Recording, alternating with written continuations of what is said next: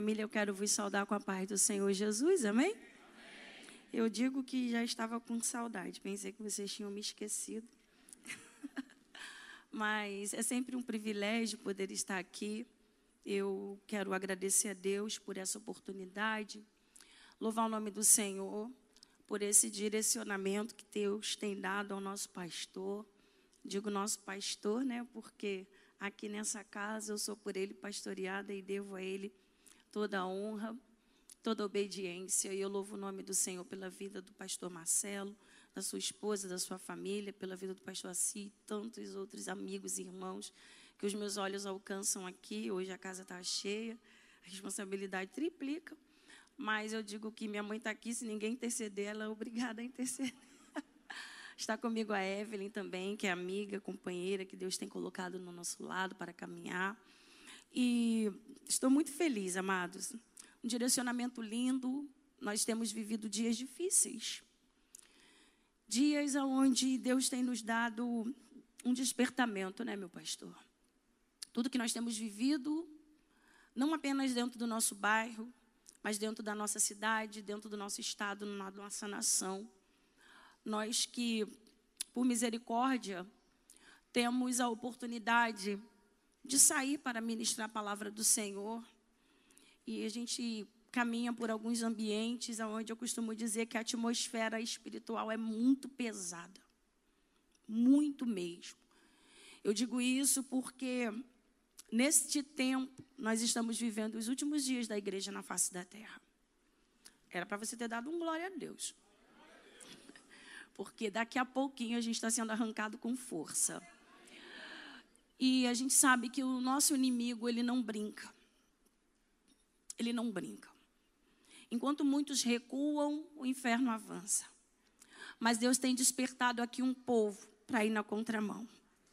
Deus tem levantado um povo que tem tido a consciência de que nós precisamos usar as armas espirituais que o Senhor nos deu, porque a nossa guerra não é contra carne nem contra sangue, mas contra principados e potestades que atuam nas regiões celestiais. E haverão batalhas que nós só venceremos se nós estivermos revestidos com as armaduras de Deus. Aquelas armaduras que Paulo falou lá em Efésios. Precisamos ter capacete, precisamos ter couraça, precisamos ter cinturão, precisamos estar calçado com os nossos pés, precisamos ter espada na mão. E mais do que tudo, precisamos estar revestidos pela presença do Espírito Santo de Deus. E é por isso que nessa noite eu te convido a abrir a sua Bíblia. Livro de Josué, capítulo de número 6. Eu quero ler versículo de número 20. Aleluia. Josué, capítulo de número 6, versículo de número 20.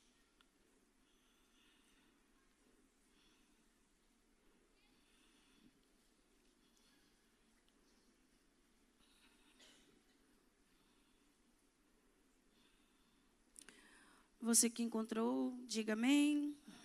A palavra diz: Assim o povo gritou quando os sacerdotes sopraram as trombetas. E sucedeu que quando o povo ouviu o som da trombeta, o povo gritou com grande brado. A muralha caiu completamente, de forma que o povo subiu para a cidade direto Cada homem saiu à frente de si e tomaram a cidade. Você pode glorificar a Deus? Há um tema que o Senhor nos direcionou nesta noite, que eu quero dividir com vocês. Não sei se o tema está por aqui, mas derrubando muralhas e conquistando a cidade. Você tomar posse disso? Amados, me empreste alguns minutos da sua atenção, nós estamos diante de um texto que ele falou muito ao meu coração e ele me confrontou muito na noite dessa madrugada, nessa madrugada, no dia de hoje. É um texto que veio ao meu coração, dentre tantos textos que nós poderíamos ter escolhido e o Senhor nos direcionado, o Senhor nos trouxe a esse texto. E eu fiquei me perguntando, por que, Senhor? Esse texto, o Senhor falou muito forte comigo. Nós estamos diante de um período da história aonde Deus vai designar um homem, e o nome desse homem é Josué. Houve um certo, uma certa revista muito conhecida, me foge o nome agora, me perdoe, que ela fez uma seleção das 100 maiores batalhas que já houveram na história. E dentre essas 100 maiores batalhas nessa revista, foi direcionado 10 homens que se destacavam como sendo grandes generais. E Josué foi um desses homens. Ele é considerado como um dos maiores generais que já houve na história. E por que, que eu digo isso? Porque Josué, ele foi um homem muito estrategista. Tomar um pouquinho de água que estou seca. Josué foi aquele que teve a incumbência de suceder Moisés. Eu não sei se você consegue compreender isso aqui, mas é uma das responsabilidades maiores que a Bíblia vai nos mostrar. Porque nós sabemos que Moisés foi escolhido como resposta à intervenção de Deus para um tempo. E no tempo em que Moisés está sendo escolhido como resposta à intervenção de Deus, a palavra do Senhor vai dizer que dentro de, do Egito, a Bíblia diz que ali havia um povo que ficou prisioneiro durante aproximadamente 430 anos. São 430 anos de opressão. E Deus vai dizer que vai tirar aquele povo de lá. E ele vai usar um homem por nome Moisés. E todos nós sabemos que Moisés ele é levantado por Deus. Ficou escondido durante um tempo. E no momento certo, o Senhor vai tirar Moisés e vai colocá-lo dentro do palácio. Você conhece a história. Depois leva ele para o deserto. 40 anos no deserto. Depois ele se apresenta diante de Faraó. Mas quando nós olhamos o contexto histórico, nós compreendemos, pastor Marcelo, que Moisés está sendo levantado como alguém que vai retirar o povo do Egito. Mas introduzir o povo em Canaã é competência de Josué. E por que, que Deus determina isso? Porque para cada tempo, Deus vai contar com homens. Eu vou repetir isso aqui, porque isso aqui confrontou meu coração. Deus poderia enviar anjos para algumas batalhas, Deus poderia levantar exércitos potentes do céu, mas Deus prefere contar com você e comigo. É para você dar glória mesmo, aleluia. Deus prefere contar com pessoas simples, com pessoas como nós. Pessoas que muitas vezes olhamos para nós e dizemos: eu não tenho capacidade, eu não tenho nenhum tipo de força aparente, mas somos nós que o Senhor chama, prepara, separa e capacita. Preciso te dizer que Ele te capacitou para coisas grandes, e uma dessas coisas grandes é derrubar muralhas que estão diante de você, principalmente nesse ambiente de cidade, de família e por aí vai. A Bíblia vai dizer que então Moisés ele vai morrer. Moisés é aquele homem que o céu estabeleceu ele nesse período profético como aquele que vai direcionar leis para o povo. E ele faz isso de forma muito bem feita. Porque ele recebe as leis, ele recebe os mandamentos e ele direciona isso ao povo. Mas é interessante dizer que é, é, é Josué quem vai dividir o povo em tribos. Ele que vai organizar isso, e ele organiza isso de forma pacífica. Josué é aquele que a palavra do Senhor vai dizer que ele em todo momento esteve agarrado com Moisés. Isso chama a minha atenção, porque nós temos que ter pessoas de referência. A Bíblia vai dizer que Josué não saía da porta da tenda em momento nenhum.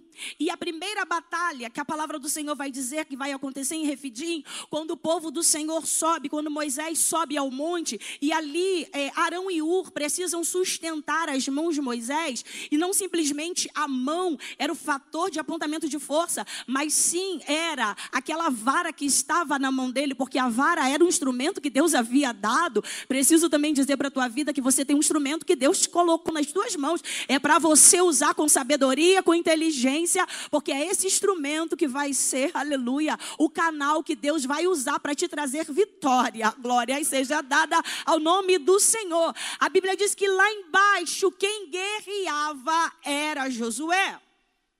E a batalha, deixa eu te dizer aqui, era contra um povo que Deus ele vai dar uma certa é, chamar a atenção de Israel acerca desse povo. E esse povo são os Amalequitas. Você está comigo? Amém? Deus havia dito o seguinte: quando eu tiver dado a terra descanso, dado descanso à terra dos vossos inimigos, cuidado com Amaleque. Deus falou isso. Quando eu houver dado a terra descanso, cuidado com Amaleque. Porque os amalequitas, eles eram um povo que vinha e se unia a qualquer nação que se rebelava contra Israel. Compreenda isso aqui, nós vamos chegar nesse contexto, só para você entender. E é Josué quem vai lutar essa primeira batalha contra um dos piores inimigos de Israel. Não eram os filisteus, não eram os amorreus, não eram os midianitas nem moabitas, sim, eram os amalequitas. E eu te digo por quê?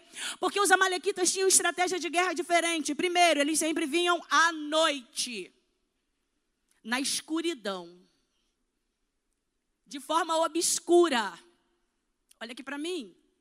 Nós estamos vivendo num tempo em que Satanás tem levado muitas vidas para um aprisionamento, para uma escuridão de alma.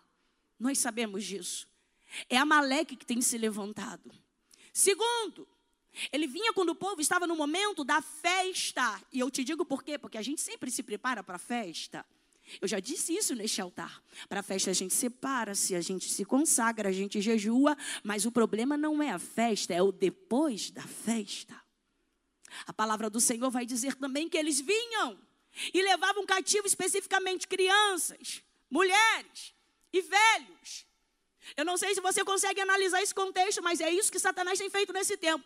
Tem olhado para as nossas crianças e tem levantado estratégias sagazes para tentar amarrar a mente dos nossos pequeninos. Quantas leis, mudança daquilo que a palavra do Senhor vem dizendo que é pecado e o sistema está dizendo que está tudo bem. E nós temos visto isso, entrando de maneira sutil. E eu preciso te dizer algo mais. Tem muitos que já estão concordando. Há homens que saíram do nosso meio que estão dizendo que a palavra do Senhor precisa ser atualizada, mas a poder no nome do Senhor Jesus, porque a palavra de Deus é viva, poderosa, é eficaz. Oh, glória! Eles também olhavam para as mulheres. Eu não sei se você consegue entender, mas as mulheres apontam para a procriação no meio do povo. Ou seja, os amalequitas tentavam anular o crescimento. É isso que Satanás tem feito.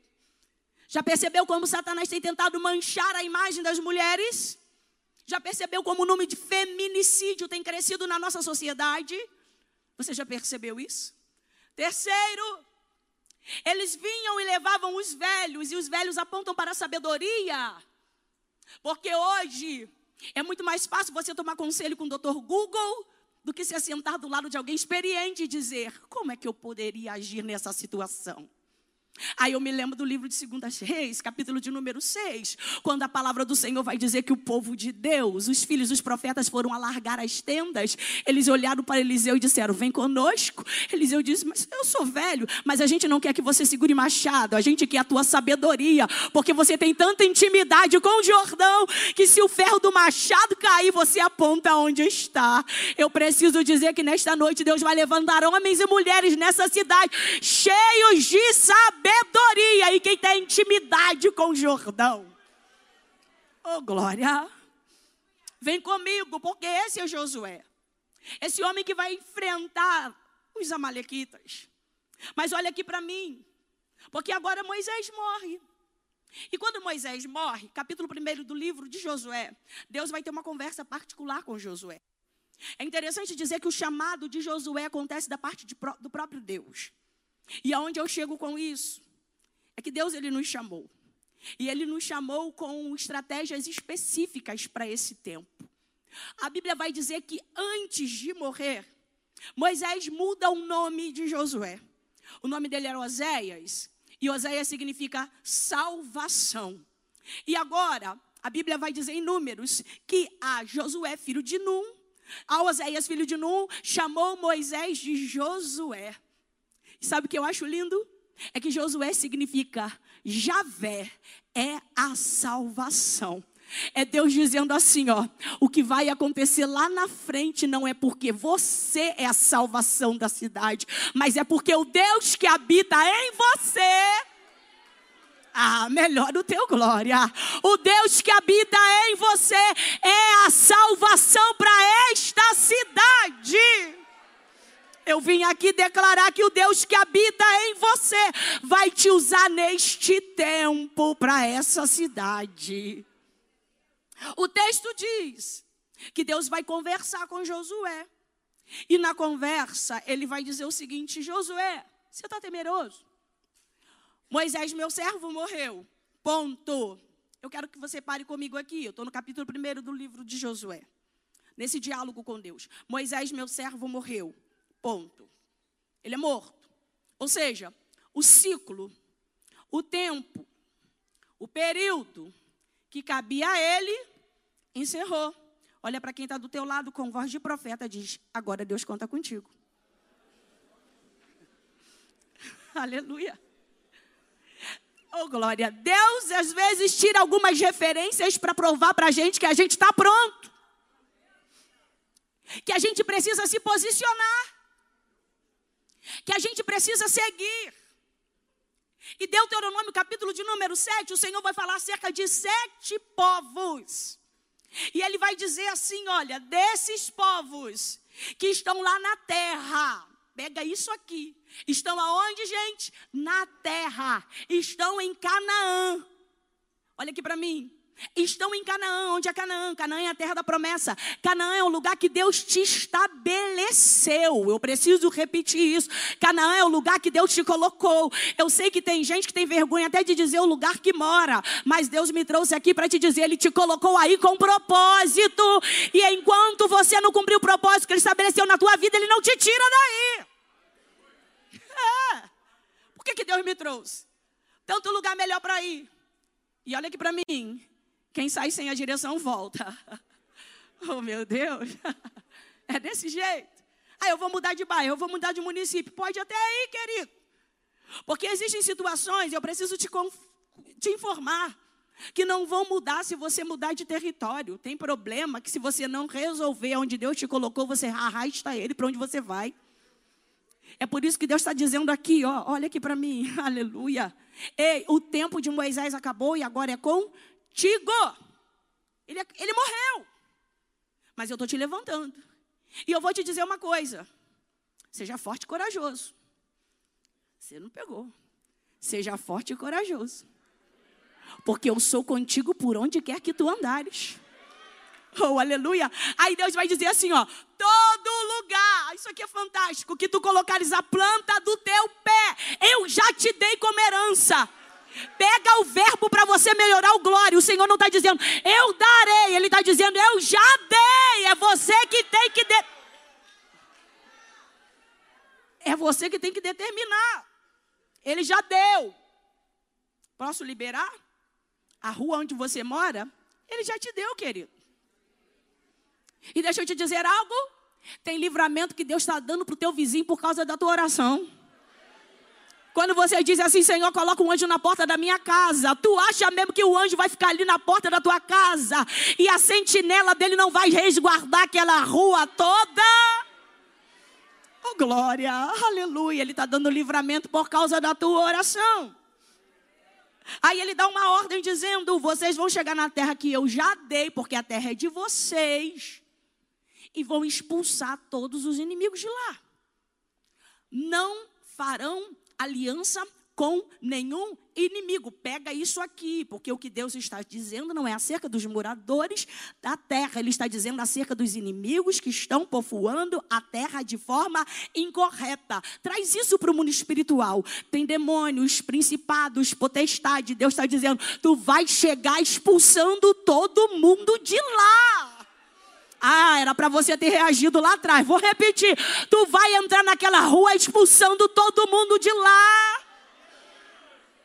Com força, com determinação. É isso que o Senhor está dizendo. Não faz aliança. E sabe o que me chama a atenção? É que Deus vai falar acerca de um povo. Dentre os jebuseus, heveus, eteus, ele vai falar acerca dos cananeus. Sabe uma particularidade dos cananeus? construir muros. Construir muros. Eles tinham essa particularidade. E muros fortes. Aí eu fico analisando que cada inimigo ele tem uma estratégia diferente num tempo diferente.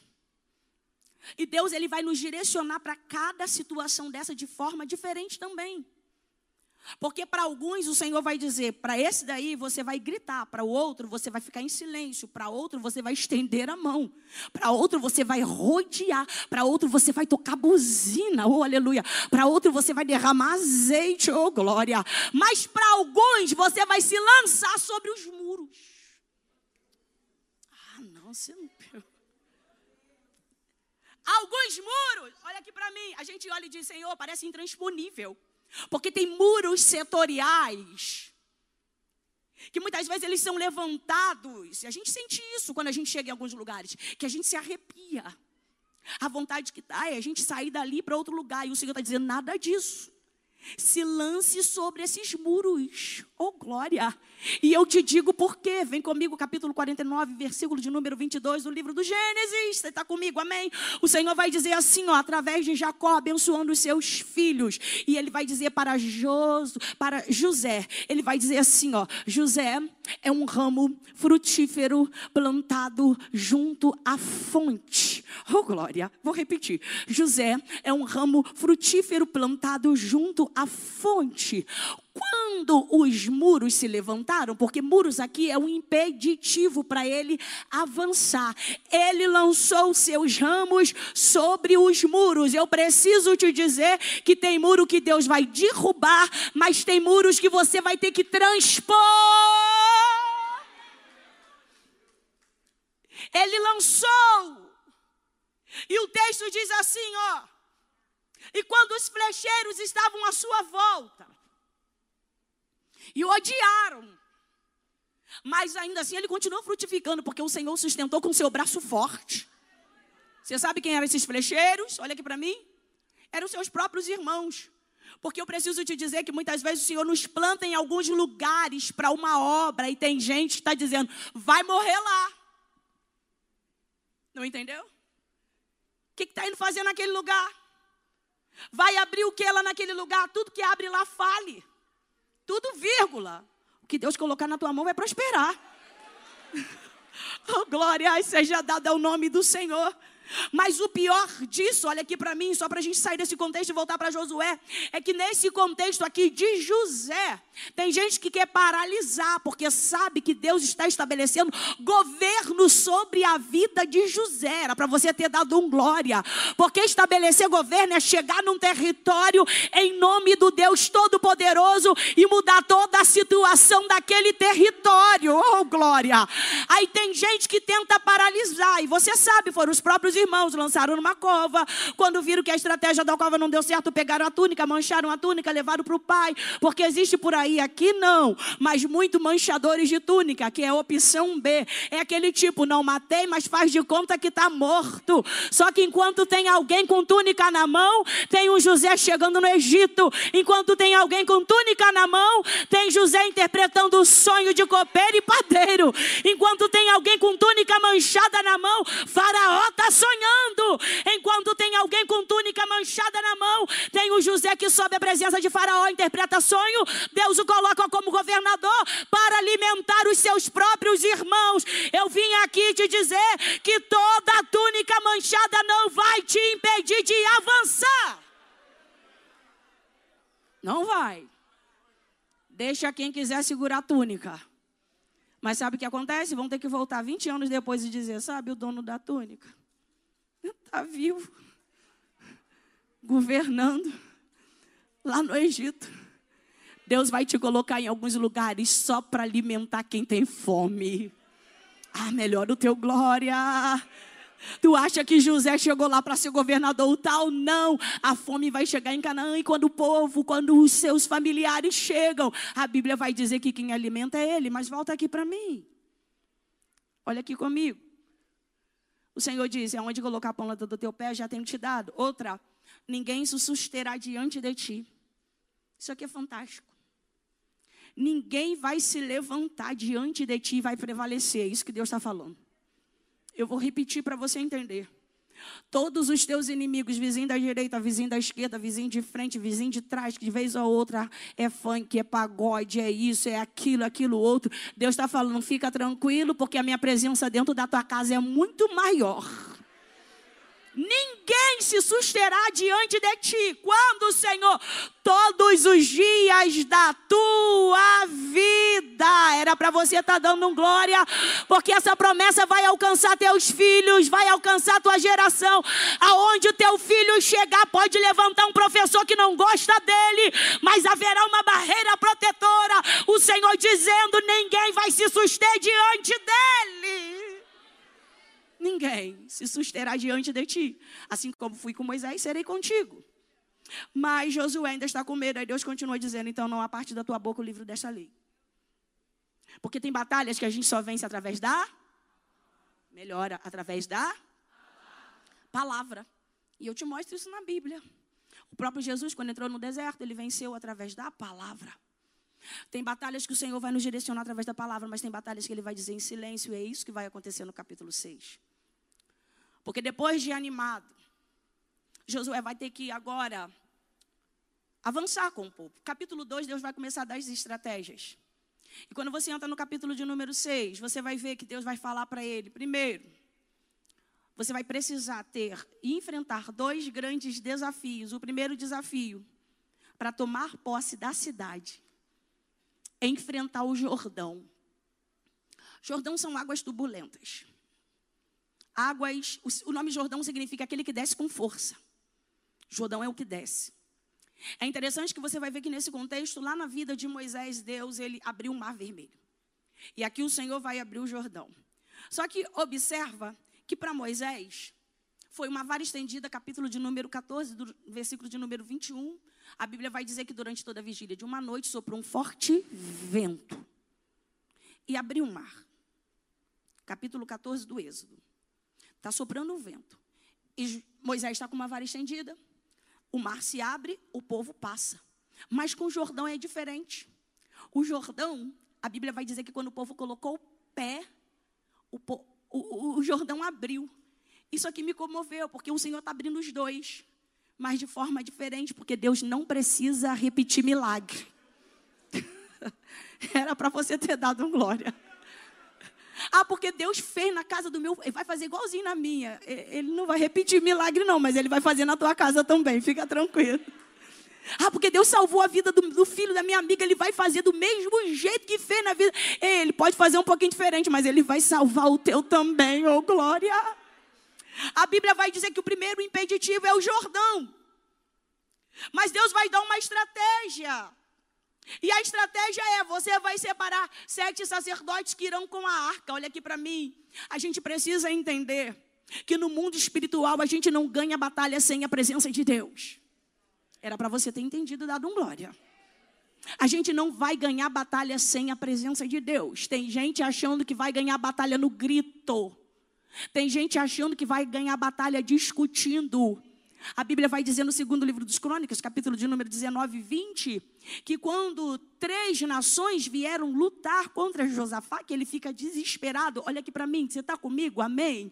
Deus vai dar uma estratégia, e a estratégia é: nessa peleja você não vai pelejar. Parai e ficai de pé. E vede o livramento. Só que olha aqui para mim. Deus vai mostrar a rota que o inimigo está vindo. Isso aqui era para. Porque os inimigos não costumavam vir pela ladeira de Seir. Eles vinham pelo deserto. Olha para mim. Vai ter momentos que na nossa cidade o inimigo ele vai mudar a rota. Oh meu Deus.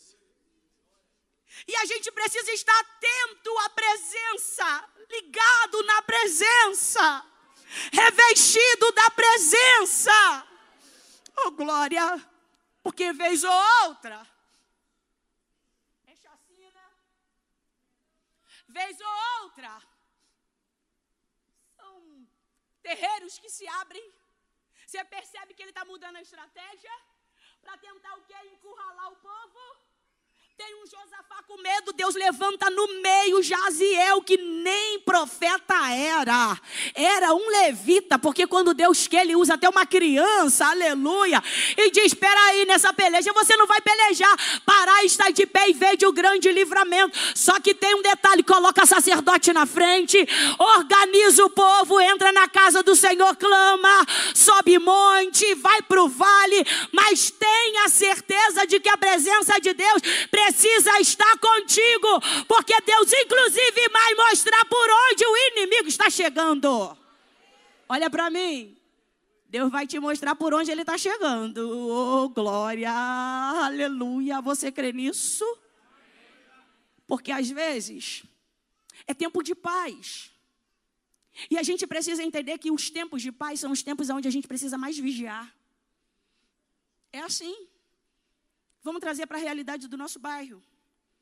Há tempos de paz aqui, gente. Há tempo que a gente anda aqui, que a gente caminha de manhã, de madrugada, de noite, mas há tempo que a gente ficou aí um mês trancado dentro de casa sem poder nem trabalhar. É dessa maneira. Só que Deus me trouxe aqui nesta noite para te dizer que nesse tempo, você não pode dar mole. Você não pode baixar a guarda. É aí que você precisa se posicionar e estar tá atento. Senhor, qual é a nova rota do inimigo? Ele vai dizer: está vindo pela ladeira de Seir. E ó, já está perto, hein? O que, que a gente faz? A gente se posiciona. Foi assim com Josué. Deus vai dizer: pega os sacerdotes. Isso aqui é lindo, gente. A Bíblia vai dizer para nós que os sacerdotes iam à frente, sete, com a arca do Senhor. Eu disse logo no início dessa mensagem que há momentos que Deus ele vai se utilizar de anjos, como na batalha mesmo com Josafá. E tantos outros momentos onde Daniel ora e logo vem a resposta com, com, com Gabriel. E depois Miguel ele vem para poder guerrear para Gabriel passar.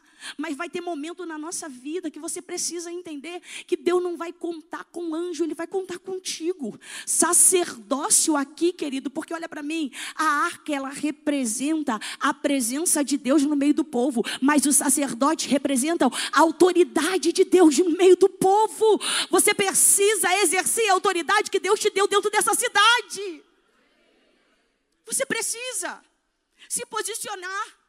Jorge Malimur, ele vai dizer que Deus, quando ele quer estabelecer relação com o homem aqui na terra, ele levanta homens para o representá-lo.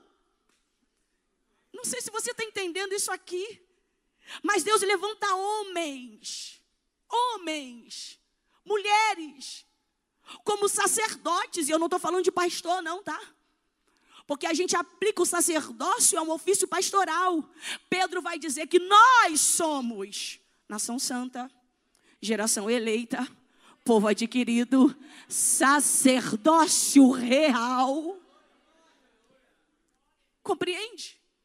Quando eu atraio, carrego a presença de Deus, aleluia o inimigo, o Jordão, que é um impeditivo, ele vai ter que se abrir. Oh, glória, era para você dar mais glória. Quando eu estou com a presença de Deus na vida, eu coloco o pé no Jordão e o Jordão se abre. É por isso que tem gente que não entende como pode tanta coisa acontecendo, mas você nunca foi atingido por uma bala perdida. Tanta coisa acontecendo, mas os anjos do Senhor estão acampando a tua casa. Tanta coisa acontecendo nessa cidade, mas Deus guardando a tua vida, guardando a tua família, guardando a tua casa. Porque você carrega a presença dele. Não abra mão dessa presença. Não abra. Ô oh, Josué. Mas o segundo grande empecilho, eu já estou começando a concluir, é Jericó. Olha aqui para mim.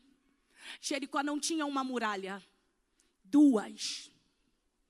Era uma muralha por dentro da muralha. E segundo a história, eram tão largas que um carro de passeio podia fazer uma manobra em cima dela. Literalmente tinha casa em cima do muro. Literalmente. Tinha Raabe morando e tantas outras famílias. Um dos maiores impeditivos, se você lembra que eu falei dos cananeus, que eram construtores de muralhas, A muralha talvez fosse o maior impeditivo. E como destruir, como derribar muralhas que estão cercando a nossa cidade no mundo espiritual? Como? Como? Deus vai dizer assim, ó. Os sacerdotes irão. Vocês vão rodear a cidade por sete dias. Cada dia vocês vão rodear uma vez. No sétimo dia, sete vezes. E os sacerdotes tocarão trombetas de chifre de carneiro. Isso aqui, isso aqui é fantástico. Você quer saber por quê? Três tipos de trombeta tinha em, em Israel: trombeta de ouro, trombeta de prata e trombeta de chifre de carneiro. Trombeta de prata, convocação para guerra. Observa que o povo, se a gente for analisar o contexto, aqui, Deus teria que vir como Jeová Sabaó. Sim, porque isso aqui é uma batalha iminente. Mas o Senhor está dizendo: não usa trombeta de prata, não convoca o povo para a guerra. Espera aí, Senhor. É batalha. A gente quer tomar posse de São Gonçalo. Como é que a gente vai fazer? Aí olha para mim. Não usa trombeta de ouro. Porque trombeta de ouro é convocação para solenidades. E não é solenidade. Usa trombeta de chifre de carneiro. Por quê, Senhor? Porque você vai convocar o povo para uma festa. Era para você ter melhorado o teu glória. Eu não sei se você está entendendo, mas Deus está dizendo: pode celebrar, porque eu já dei São Gonçalo na tua mão. Cadê você que aplaude o nome dele?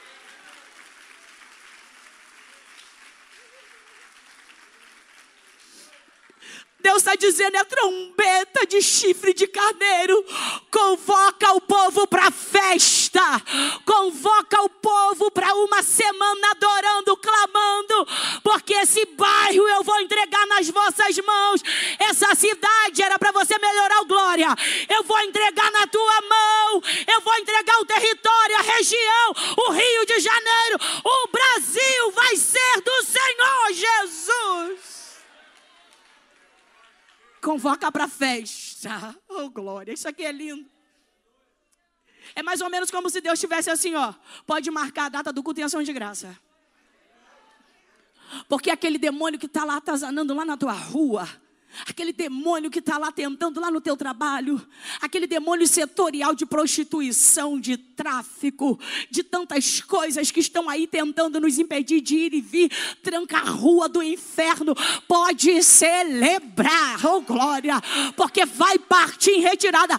Eu creio nisso, eu tomo posse disso para minha casa, para minha cidade, para minha rua, para minha nação você toma posse.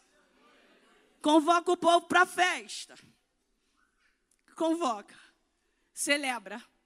Dá para marcar festa, gente, antes de ver acontecer, porque a gente às vezes precisa de ver a promessa para depois celebrar a promessa. Você precisa ter um pouco mais confiante naquilo que Deus te fala. Porque se Deus prometeu, vai acontecer. Sabe o filho que está no tráfico? O Senhor vai salvar. Ah, era para você ter melhorado o teu glória. Vai salvar.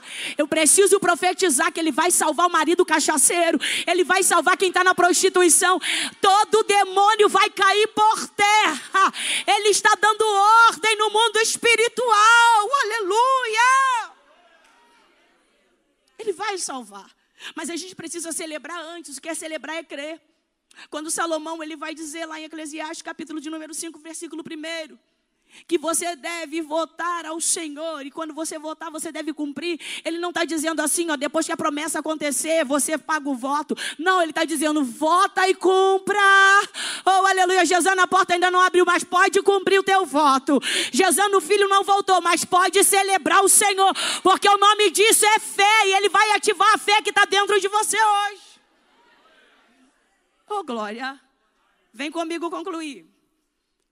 Entenda que ele vai dizer assim, no versículo de número 2: vocês vão rodear durante um dia, cada dia uma vez. Uma vez. Obediência. Deus trabalha com dois tempos. Cronos e o Kairos. Cronos, para a gente entender, esse relógio que está aqui. O Kairos é o tempo dele. É o agora dele. É, o, é na hora dele. Você está dizendo, está demorando. Ele está dizendo, calma, é no meu tempo. Eu sou pai da eternidade. Eu não estou, eu tenho a eternidade. Aleluia. Eu não estou na, eu tenho, porque pai carrega filho aonde? No colo. Ele está dizendo, eu tenho. Mas vem comigo. Ele está dizendo assim, ó, uma vez só. Você já imaginou o povo que está em cima da cidade olhando e dizendo, esse povo é maluco? Rodeando a cidade. Que está acontecendo? Povo doido. Chegou o primeiro dia. Ah, e a ordem de Deus foi em silêncio. Isso me confrontou. Porque a gente tem mania de falar demais. Olha para mim. A gente muitas vezes acha que no mundo espiritual tem coisas que a gente vai vencer. Liberando palavras. Mas não é por confiança em Deus, não, tá, querido? É para mostrar, às vezes, para o outro que a gente é super crente. Às vezes a gente passa em alguns lugares, sangue de Jesus que te repreenda. Não é assim? Está amarrado a ordem de Deus para o povo. Circula a cidade. Silêncio. Porque quanto mais palavras você libera, mais munição você dá para o teu inimigo. Olha para quem está do teu lado, diz, às vezes é necessário ficar quietinho. Neemias chegou com alguns companheiros depois de saber que Jerusalém estava toda destruída. Ele foi quieto. Ele olhou tudo, analisou. E a ordem de Deus era quieto. Gideão, capítulo de número 6, a Bíblia vai dizer lá em Juízes que quando Gideão, ele vai junto com Pur, seu servo, cheio de medo. Enfrentar uma batalha, gente, 300 homens. Um inimigo com exército fortificado. O Senhor diz: vai quieto. Quando ele chega, tem. Deus é tão fantástico que Deus vai dar de sonho para o teu inimigo, ainda vai usar o outro para discernir o sonho. Pegou isso? Já imaginou? Um, um, inimigo teu sonhando e o outro inimigo incrédulo discernindo. Aí eu vi um pão tostado, aí o outro, rapaz, esse pão tostado é Gideão que está vindo aqui vai vencer todo mundo, vai acabar com tudo. E era. Mas ele precisou ir em silêncio. Há momentos que a gente tem que fazer alguns movimentos no mundo espiritual dentro do nosso quarto. Você não pegou? Porque a primeira batalha, a primeira muralha que você precisa derrubar na tua cidade, não é a cidade geográfica, é a cidade de casa, é a cidade de família. Pegou isso aqui? Às vezes a gente se preocupa tanto em salva São Gonçalo, Jesus, salva o Brasil. E a nossa casa está toda em ruína.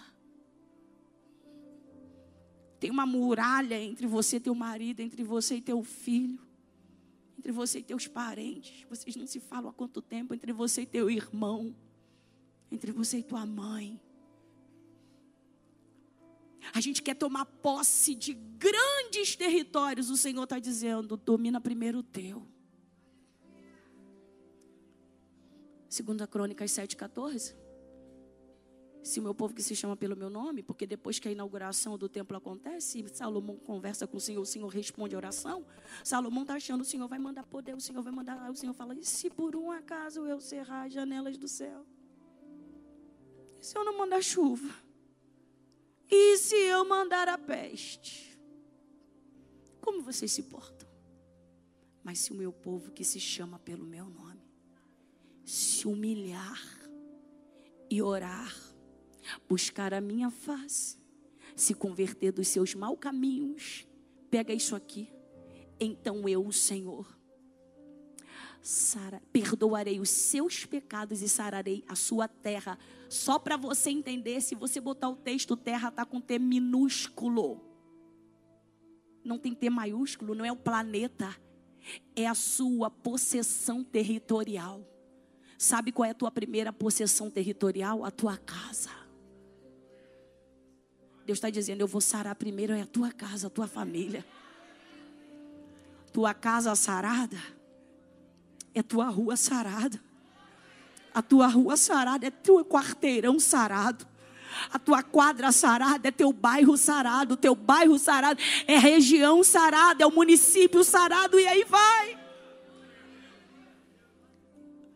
Mas o Senhor está dizendo aqui primeiro: silencie. Haverá um tempo de gritar, mas por enquanto, rodeia em silêncio. Fala para quem está do teu lado em silêncio. Às vezes a gente precisa só entrar dentro do quarto e clamar: Senhor, tem misericórdia. Senhor, me dá as armas certas. O texto vai dizer que depois, no sétimo dia, são seis vezes. Olha para mim, eu já estou terminando. Você percebe que foram sete vezes e aconteceu o quê? Nada. Rodeou seis vezes. Uma, duas, três. A nossa expectativa é o quê? Na primeira, na primeira, tomar posse. Aí Deus parece que está dando um chá de cansaço. Sabe por quê? Porque Deus quer ver o nosso posicionamento. Deus quer ativar uma fé que estava adormecida dentro de você. Quantas vezes a gente está fazendo o plano de mudar, de fazer, de acontecer, porque a gente já não acredita mais que Deus pode mudar a nossa cidade.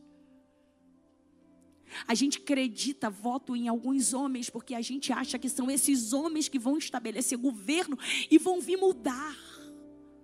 Olha aqui para mim. Os homens fazem lei, mas a última palavra é de Deus. Os homens podem abrir casa de recuperação, mas quem liberta o homem é o Senhor Jesus. Os homens podem dizer que casamento entre um homem sexual não tem nada a ver, mas a palavra do Senhor vai continuar dizendo que Deus criou macho e fêmea. Oh, aleluia. Os homens podem dizer que não tem problema nenhum, o divórcio, o adultério, mas a palavra do Senhor vai dizer que se olhar e cobiçar na mente, já adulterou. Olha aqui para mim, eu prefiro ficar com a palavra, a lei do Senhor é fiel e imutável. Vem comigo para a gente encerrar. Parece que a fé desse povo está morta. Por um momento parece, Senhor. Uma, duas, três, quatro, cinco, seis. E agora? Nada aconteceu. Aí Deus diz assim: prepara o gogó. Porque agora enche o pulmão de ar. Oh, meu Deus. Enche o pulmão de ar. Porque o sonido da trombeta, olha o que o texto vai dizer, não vai ser curto, vai ser longo. Eu não sei se você está entendendo. Mas esse sonido longo aqui é para despertar todo mundo que está dormindo dentro da cidade e dizer: Ó, tá vindo um povo aí tomar posse dessa Jericó. Gritai com grande grito, agora sim. E por que agora sim, Gesana? Porque agora é diferente. Olha para mim. Esse grito aqui, ele é um grito que atrai a presença de Deus no ambiente de uma forma espiritual, porque eu preciso te dizer algo, olha para mim. Toda promessa ela paira sobre nós em dois momentos. Primeiro, no momento espiritual, onde muitas vezes a gente caminha 20, 30, 40, 50 anos debaixo de uma promessa. Mas a promessa do mundo espiritual, ela vai se materializar no mundo natural de forma sobrenatural. E para isso Deus vai usar de alguns meios que parecem loucos. Deus não podia dizer assim, ó, espada na mão. Mas olha para mim. Para derrubar aquele muro, aquele povo teria que, no mínimo, ter aí armamento e tantos recursos que Deus está olhando e está dizendo: essa muralha não dá para vocês, não. Mas se vocês atraírem a minha presença, Vou melhorar para você dar um glória. Se você louvar o meu nome, se o meu povo que se chama pelo meu nome, se gritar, não é um grito aleatório. Gente, olha para mim, eu não sei o que o povo gritou. Que eu acredito foi, ah, não. Eu, sem fazer uma forçação do texto, acredito que tenha sido Javé.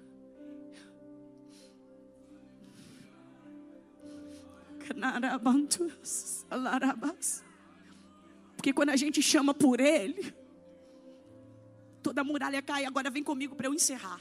Agora. A arqueologia vai dizer que o muro não caiu assim. Nem assim. O muro caiu.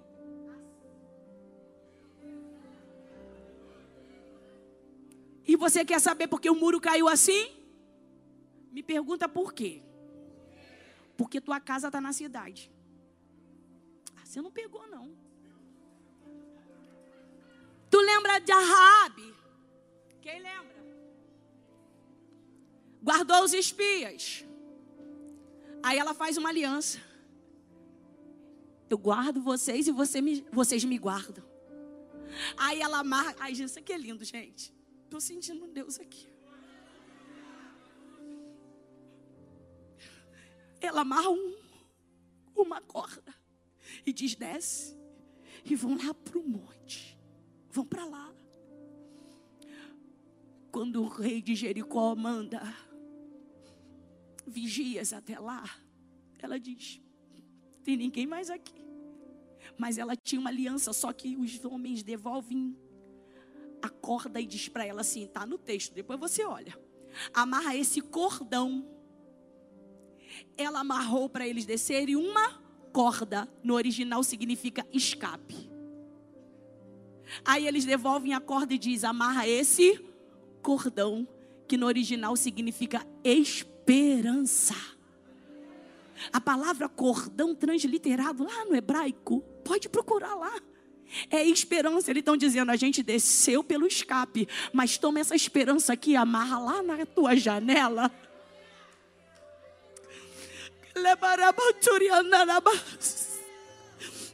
Alguém passa e olha e diz assim: Ah, o que, que é aquele, aquele negócio vermelho? Ela está dizendo: É a minha esperança. Ei! Aí Deus está dizendo: Eu fiz aliança com alguém. Ele vai guardar os teus por causa da aliança que ele fez contigo. Ah, melhor o teu glória. Ele vai guardar. Tem gente que ele vai guardar por causa da aliança que ele fez contigo. Ele vai guardar vizinho por causa da aliança que fez contigo. Ele vai guardar parente distante que estava em cima do muro por causa da aliança que ele fez contigo. Alguém está dizendo: derruba essa muralha de vez. Ele está falando: não, peraí, peraí. Tem alguém que fez aliança que está em cima do muro. Então a muralha não vai fender nem para a direita nem para a esquerda eu vou abrir a terra e ela vai descer, e a tua casa vai continuar de pé. Aplauda mais forte.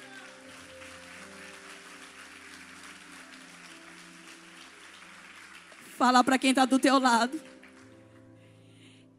Ele derruba a muralha de cima para baixo, só para poupar quem ele tem aliança.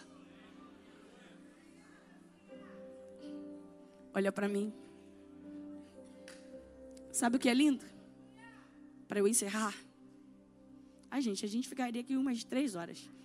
Não! Olha para mim. Ele diz assim: ó. Vocês vão entrar na cidade. Vocês vão tomar os vasos. Vão tomar o quê? De prata e de ouro. Para a casa do Senhor. Vasos de prata e de ouro. E os moradores da cidade, que eu quero que vocês entendam que são inimigos, repete comigo, inimigos, vocês vão matar o fio de espada. Olha para mim. Deus está mandando matar o quê? Melhora. Deus está mandando matar o quê? Tá. Então olha para mim. Inimigo você mata. Destrói. Poder da oração. Pega a espada, que é a palavra, e vai lá, pá, pá, acaba com eles. Mas os vasos de ouro e de prata, Deus vai dizer assim: pega. Eu fiquei perguntando, meu Deus, aí o Senhor me levou lá em Atos capítulo 9. Saulo cai, pá, cego. Aí Deus diz assim: Ananias, vai lá. Porque tem um homem lá que para mim é um vaso. Você não entendeu? Tem lá um homem. Senhor, mas eu vou lá. Esse homem queria matar os crentes. Pode ir, não tem a ver com o teu querer, tem a ver com a minha vontade. Para mim, ele é vaso escolhido. Eu não sei se você está entendendo. Mas Deus está dizendo que na nossa cidade tem muitos vasos de ouro e de prata. Ah, você não pegou. Tem vaso assim de ouro de prata tomando cachaça que nem sabe, lebarabas. Lá no tráfico que nem sabe, na prostituição que nem sabe. Ele está dizendo: você vai matar os inimigos, mas os vasos você vai introduzi-los na presença do Senhor. Ei! Tem vasos, oh glória, que estão perdidos por aí mas eu quero liberar. Eu quero decretar que esses vasos de ouro, de prata, porque Paulo diz que numa casa há vasos de ouro, de prata, uns para honra, outros para desonra. Oh, glória!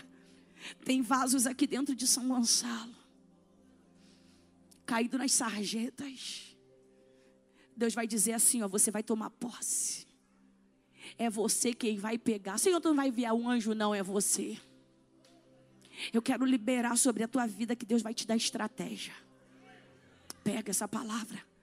Porque Deus diz para Josué assim, ó, cada homem vai ficar diante de si. E diante dos escombros que estão à frente de si. Você não está entendendo? Você não vai precisar se preocupar com o território do vizinho. Você não pegou, vou repetir. Não se preocupe com o território do vizinho.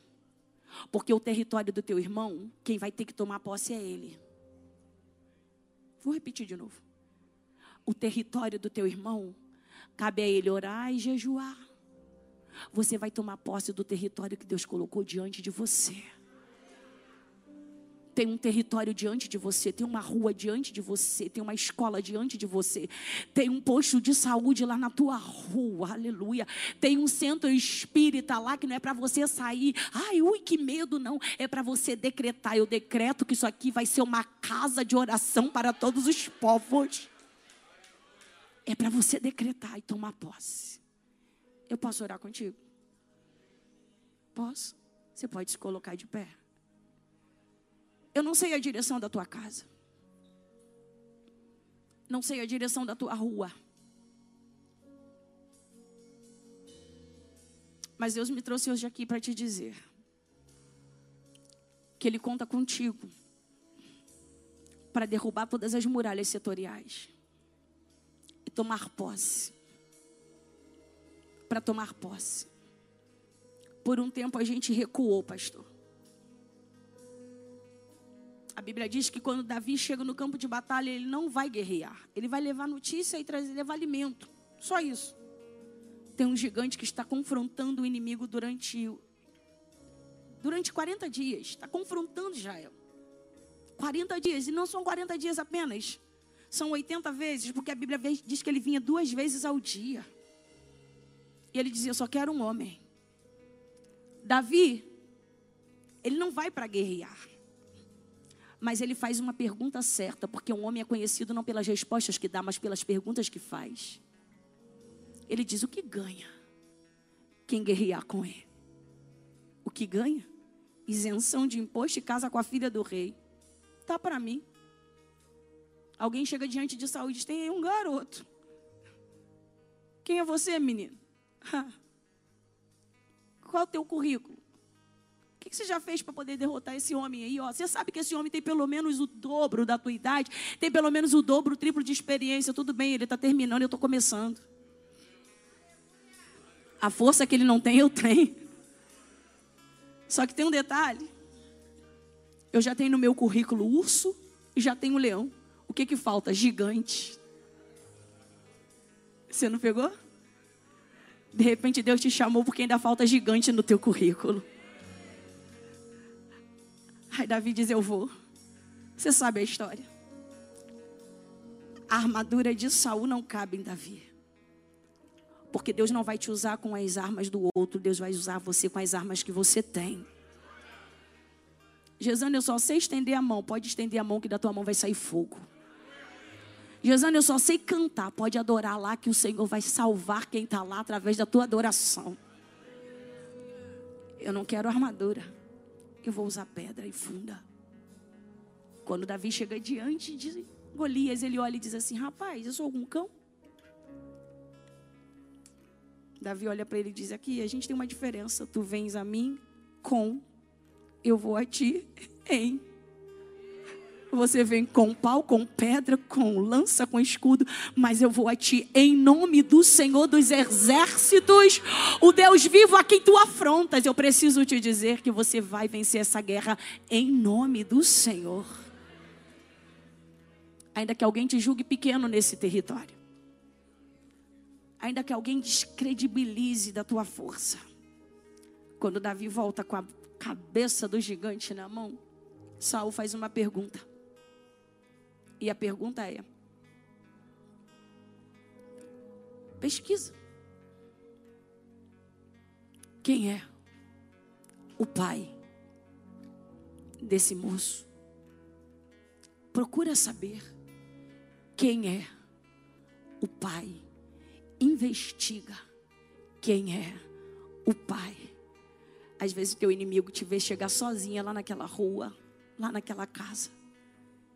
Eu preciso te dizer que você tem pai. Você não chega desacompanhado. Você vai tomar posse daquele território em nome de Jesus. Estenda as mãos em direção à tua casa, em direção ao teu lar. Eu não sei para onde fica. Mas eu vim aqui te dizer que essa muralha vai cair por terra. Eu vim aqui dizer que a muralha dentro da tua casa vai cair por terra a muralha da desunião, a muralha do descrédito, a muralha da depressão. Eu preciso te dizer, aleluia, que o Senhor vai jogar primeiro dentro da tua casa. A tua casa vai ser um quartel general do céu dentro desse jardim Catarina, oh glória. Ole sai. Deus vai levantar um exército dentro da tua casa. Esse exército é você e a tua família para guerrear, para pelejar. Eu preciso te dizer que você não vai pelejar sozinho, não. Vai clamando em direção ao teu lar. Vai clamando, vai pedindo ao Senhor pela tua rua. Vai pedindo ao Senhor pela tua quadra. Vai pedindo. Vai pedindo ao Senhor que repreenda toda enfermidade. Que repreenda todo demônio, todo principado, toda potestade. Que Ele jogue por terra toda palavra que foi liberada no mundo espiritual, vai pedindo ao Senhor. A igreja não vai recuar, a igreja vai avançar. Nós somos um povo forte, um povo escolhido, um povo que guerreia com armas espirituais. Aleluia. As armas da nossa milícia não são carnais, mas nós temos a palavra de Deus, nós temos a fé, nós temos a oração, nós temos a santificação, nós nós temos a comunhão em Cristo, nós temos o jejum, nós temos palavra de vitória para ser liberada. Oh Deus vivo, nesta noite nós estamos aqui. E eu quero te pedir, vai, Senhor, visitando cada área desta cidade. Vai visitando os bairros dessa cidade. Vai visitando as ruas, os valados, os becos. Vai visitando as avenidas. Vai visitando, Senhor, as estradas, as rodovias. Vai repreendendo todo demônio de morte, todo demônio de prostituição. Vai jogando por terra todo demônio de vício. Vai jogando por terra todo demônio de suicídio suicídio, Deus. Nós repreendemos hoje toda depressão. Nós repreendemos todo cananeu que constrói muros. Nós repreendemos e decretamos que a muralha vai cair. A muralha vai cair. A muralha vai cair em nome de Jesus. Nós decretamos a vitória do teu povo, Senhor. E eu quero te pedir esta noite que a primeira muralha caia dentro da nossa casa. Que nós venhamos tomar posse dentro do nosso lar das vitórias que o Senhor estabeleceu na nossa família. Vitórias espirituais, bênçãos materiais, bênção na saúde, bênção no emocional. Senhor, eu quero te pedir que teu filho venha se reposicionar como sacerdote no lar. Que a tua filha se levante como mulher sábia. E que o Senhor levante um povo forte, um povo que guerreia, um povo que peleja, um povo que não teme a morte, um povo que não teme o inimigo, um povo que não tem medo de demônio, mas um povo que avança em nome do Senhor Jesus, o general de guerra, o Senhor dos senhores, o Deus Todo-Poderoso, vai revestir nos teus filhos, Senhor.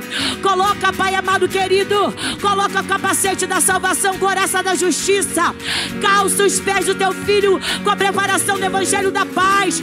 Coloca, Pai, a espada, a espada de dois fios na mão, que é a tua palavra. Levanta um povo forte nessa cidade. Vai repreendendo, Senhor, todo demônio setorial. Nós repreendemos, Pai, toda casa que dá libazão ao inferno. Nós queremos te pedir que todo terreiro seja transformado numa casa de oração. Liberta os espíritas, liberta os cachaceiros, liberta os homossexuais, liberta as lésbicas, as prostitutas, liberta, guarda as nossas crianças, Senhor. Guarda as nossas crianças indo para a escola, voltando na escola. Guarda a nossa casa, marca a nossa casa com o sangue do Cordeiro. Marca as vergas, os umbrais, a janela com o sangue do Cordeiro. E que o Cordeiro esteja dentro da nossa casa. Nós queremos profetizar, queremos dizer como Josué disse: Eu e a minha casa servimos ao Senhor. Pai, nós queremos te pedir que nós venhamos amarrar um cordão da esperança, o fio de escarlate na nossa casa. Guarda a nossa família, guarda aqueles que têm aliança contigo e que o Senhor vai proteger por causa da aliança que o Senhor fez por nós. Dá vitória ao teu povo, muda a história de São Gonçalo, muda a história do Jardim Catarina, do Rio de Janeiro, do Brasil, em nome de Jesus. Aplauda mais forte. Feliz é a nação cujo Deus é o Senhor. Oh, glória! A nossa nação pertence ao Senhor Jesus. Aplauda mais forte. Oh, o inferno precisa ouvir esse brado. Deus está levantando um povo forte dentro do Jardim Catarina. Um povo que não recua. Um povo que avança. Um povo que vai derrubar muralhas e conquistar a cidade. Em nome de Jesus. Pode louvar o Senhor. Aleluia. A Deus toda a honra, a Deus toda a glória, a Deus todo o louvor. Não sei se tem alguém em nosso meio afastado, desviado, não crente. Era hora de você voltar correndo para Jesus. Se tiver alguém, ei, fraco na fé, hoje é dia de voltar para casa.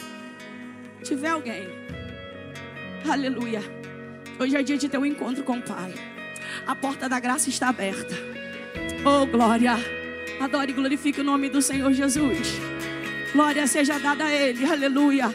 Glória seja dada ao nome do Eterno.